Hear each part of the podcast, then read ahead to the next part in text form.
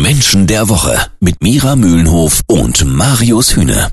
Es war eine turbulente Woche für das junge Politikgenie, so wird er gerne genannt, den gerade mal 27-jährigen CDU-Politiker Philipp Amthor. Ihm wird Lobbyismus vorgeworfen, lässt jetzt seine Nebentätigkeit für Augustus Intelligence ruhen, lässt auch seine Nebentätigkeit für White Case ruhen und wird nun doch nicht Landeschef von Mecklenburg-Vorpommern.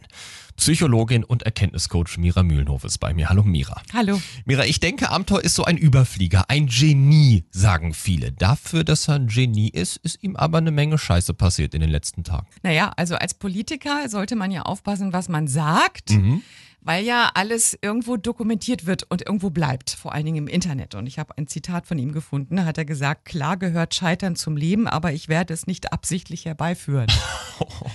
Der ja. Typ formuliert solche Dinge aber auch immer sehr geschwollen. Ne? Genau, und da sind wir schon bei seiner mhm. Persönlichkeit. Er ist getrieben von Perfektion. Und da stellt man sich die Frage, Warum passiert ihm das? Das verstehe ich jetzt wirklich überhaupt nicht. Ja, das ist wirklich interessant, weil er ja jemand ist, der ein Paradebeispiel ist an Selbstdisziplin. Mhm. Ein Überflieger. Man, in der Schule hätte man früher gesagt, es ist ein Streber. Ja. ja? Also umgangssprachlich. Mhm. Ne? Mhm. Sehr steif, sehr geradlinig, total konservativ in seiner Kleidung und so weiter und so weiter. Warum passiert ja, Ihnen das? Warum? Sag es uns. Ja, und in der Psychologie gibt es eine, einen Begriff, also man versucht immer mhm. auszubrechen aus dem, was einen gefangen hält. Ja, okay, verstehe ich. Mhm. Aus diesem Korsett, ja. also aus dem, wie man so tickt.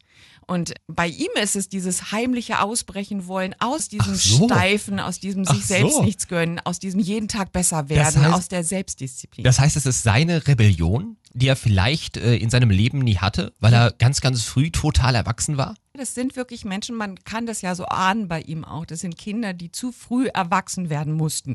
Alleinerziehende Mutter und alles auf ihn gesetzt. Jetzt ist Philipp Amthor ja auch wirklich eine total besondere Person. Ne? Er gestikuliert wie ein alter Hase, redet wie ein alter Hase, hat Gedanken verinnerlicht wie ein alter Mann. Und wo das herkommt, darauf gehen wir gleich nochmal mehr ein, hier bei Menschen der Woche. Jeden Samstag ab 9.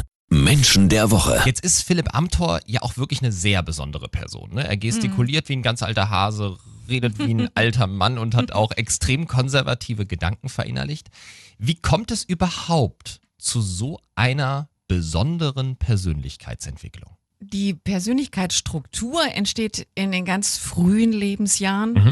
und äh, das ist eine Mischung aus einem angeborenen Talent und Temperament also Aha. eher Temperament. Also bin ich laut, bin ich leise, bin ich, habe ich, habe ich viel e-, Energie und lass die raus oder bin ich eher so introvertiert und mhm. behalte die Dinge für mich.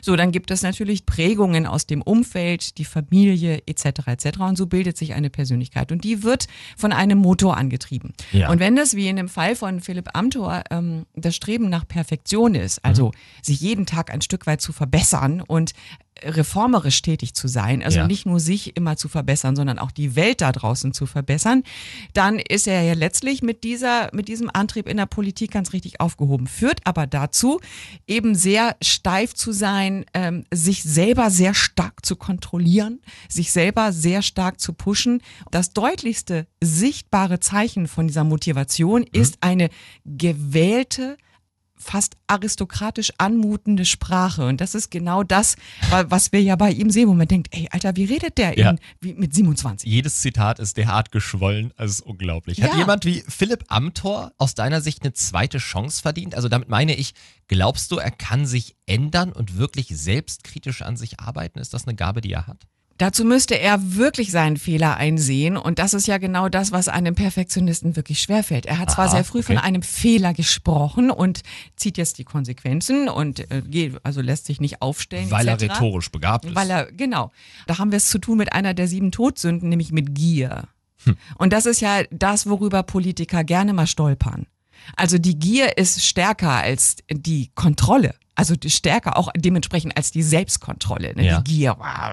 So, und dann doch zu sagen, ja, aber ich, wow, ich mach's jetzt und ich find's auch toll. Bei ihm war es der Antrieb, in einem Kreis mitzuspielen, wo er gern dazugehören wollte. Er wollte ausbrechen aus seiner eigenen Perfektion und hat rebelliert. Das, was ein Philipp Amthor, der so früh erwachsen war, in seinem Leben vorher nie gemacht hat. Ich gönne ihm das.